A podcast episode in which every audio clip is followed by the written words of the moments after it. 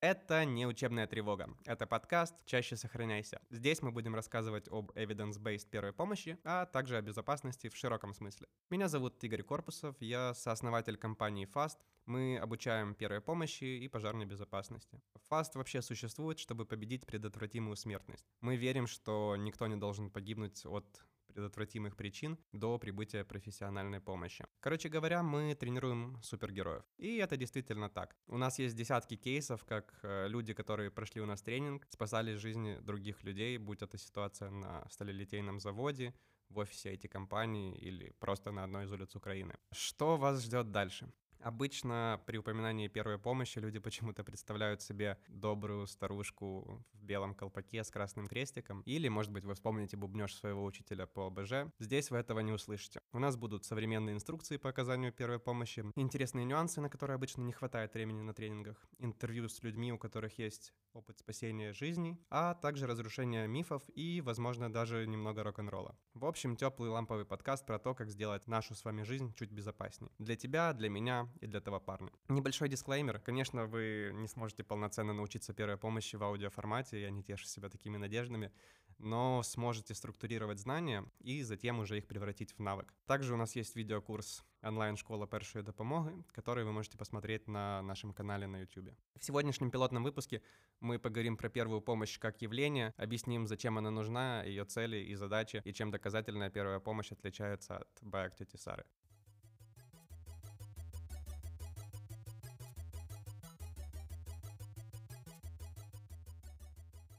Во-первых, мы говорим о первой помощи. Не первой медицинской, а о первой помощи, без всяких приставок, без спецоборудования, без медикаментов, о той помощи, которую может оказывать любой человек. Давайте обойдемся без скучных определений из Википедии, что первая помощь — это ряд лечебно-профилактических мероприятий, бла-бла-бла.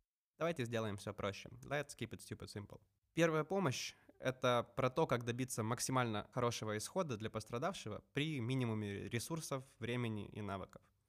Например, остановка кровотечения, которая происходит здесь и сейчас, это сравнимо с задачей не врача, а скорее садовника, у которого лопнул шланг, или сантехника, у которого прорвало трубу. То есть абсолютно простые вещи которым можно научиться, если инвестировать 5, 8 или 12 часов своего времени. И вы своими действиями сможете спасти чью-то жизнь. Или кто-то может спасти вашу. Вот почему полезно создавать вокруг себя комьюнити людей, интересующихся первой помощью. Важно понимать, что первая помощь не решает всех проблем. Ее задача — это снижать превентивную или предотвратимую смертность. Приведу пример. Если человек случайно отпилил ногу бензопилой, потерял кровь и умер от гиповолемического шока, то эту смерть реально было предотвратить, остановив кровотечение, потому что жить без ноги можно, а без крови нет. А если ситуация в духе «Алло, алло, скоро, тут человека катком переехала». «Да-да, назовите адрес». Ришельевская, 33, 35, 37 то, понятное дело, в таком случае первая помощь уже бесполезна. Кстати, любая первая помощь при более-менее серьезной ситуации имеет свои границы и заканчивается приездом профессиональных медиков. Давайте так, границы первой помощи в формате do and don't. Ситуация номер один. Вы прошли курс по базовой поддержке жизни, вы в состоянии оценить сознание, дыхание, вызвать скорую, начать проводить СЛР, сердечно-легочную реанимацию, и передать пострадавшего скорой. Это ок. Или ситуация номер два. Вы посмотрели в очках виртуальной реальности подробнейшее видео на 360 градусов с операцией по удалению аппендицита. И тут вы сидите вечером, играете в приставку, и вдруг ваш бро жалуется на боль в боку, и вы такой, «О, я знаю, что надо делать», идете за скальпелем. Это не ок.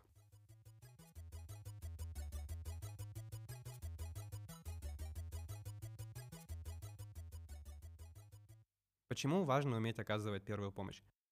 Каждый человек в Украине должен быть готов к тому, что скорая будет ехать 40 минут или даже 2 часа. Если вы не научитесь брать ответственность за жизнь и здоровье своих близких на себя, то может случиться такое, что вам придется с этой жизнью расстаться.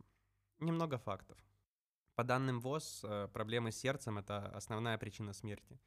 В 80% случаев остановка сердца происходит дома. И вы можете оказаться единственным человеком рядом. Через 5-7 минут после остановки сердца начинаются необратимые процессы, приводящие к смерти. В среднем скорая помощь приезжает через 20 минут. Поддерживать жизнь в человеке до прибытия скорой можно при помощи высококачественной сердечно-легочной реанимации. Давайте расскажу вам короткую грустную историю. Не такую короткую, как у Хемингуэя, но все же грустную. Мы проигрываем смерти 13 минут. Представьте ситуацию. Человек хватается за сердце и падает посреди улицы.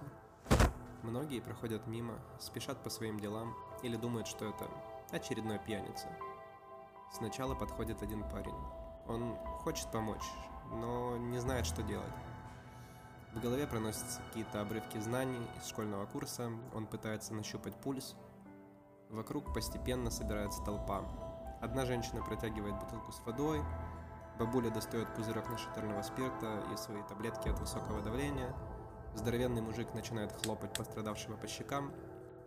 Все это время звучали предложения вызвать скорую. Собравшиеся зеваки охали, ахали, Прошло уже 4 минуты.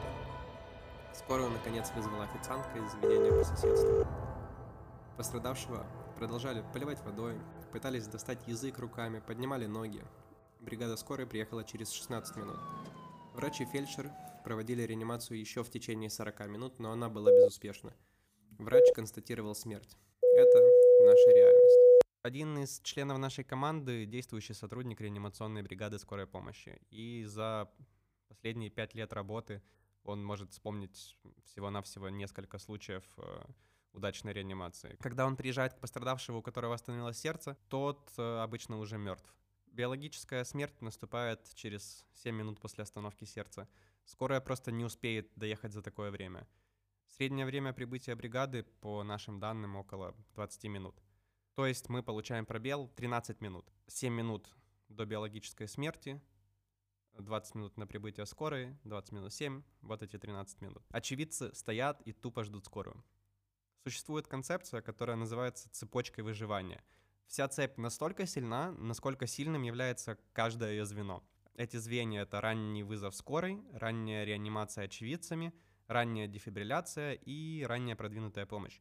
То есть в идеальном варианте, когда у человека случается внезапная остановка сердца, сразу же вызывают скорую, затем очевидцы начинают проводить сердечно-легочную реанимацию, приносят автоматический наружный дефибриллятор АНД, который должен быть в местах э, большого скопления людей, торговых центрах, стадионах, вокзалах, аэропортах – это устройство может удвоить или даже утроить шансы на выживание. Затем прибывают профессиональные медики, стабилизируют пострадавшего и доставляют его в профильное медицинское учреждение. Э, в нашей стране, к сожалению, два средних звена этой цепочки являются слабыми местами.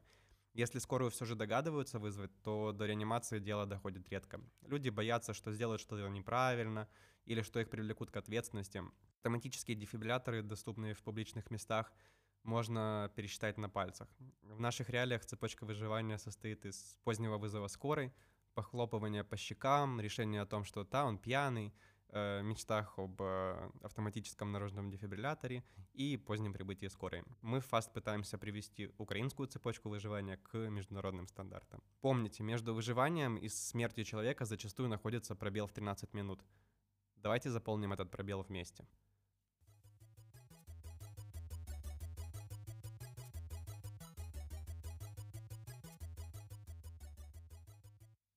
Почему мы топим за современные стандарты и в чем их отличие?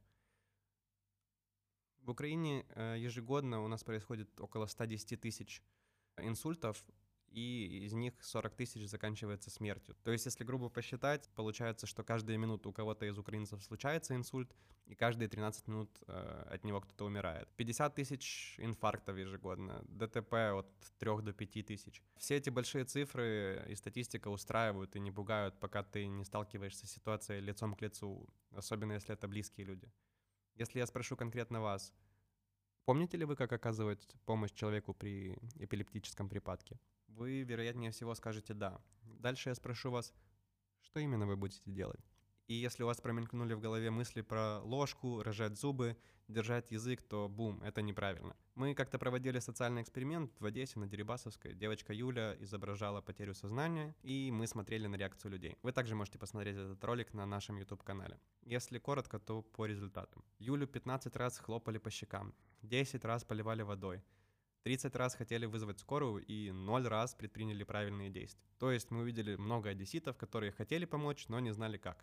Вопрос не в том, готовы ли люди реагировать, а готовы ли они реагировать по современным стандартам. С человеком в любой момент может произойти несчастный случай, и эта проблема не новая. Мне кажется, что с самого начала человеческой цивилизации люди ломали конечности, получали ушибы, травмировались как-то по-другому, и уже тогда с этим пытались что-то делать. Так появлялись первые шаманы, знахари, Каспарии в Римском легионе, орден госпитальеров. Затем цирюльники проводили кровопускание, потом э, битва при Сальферина, Анри Дюнан, Красный Крест, вдувание дыма кузнечными мехами в задний проход, советская медицина авторитетов, твой ДПЮшник и так далее. Мы за no bullshit. В наш век, когда кругом столько fake news, а область первой помощи, э, особенно на просторах э, бывшего СНГ, просто пестрит недостоверной информацией. Так что никому нельзя доверять.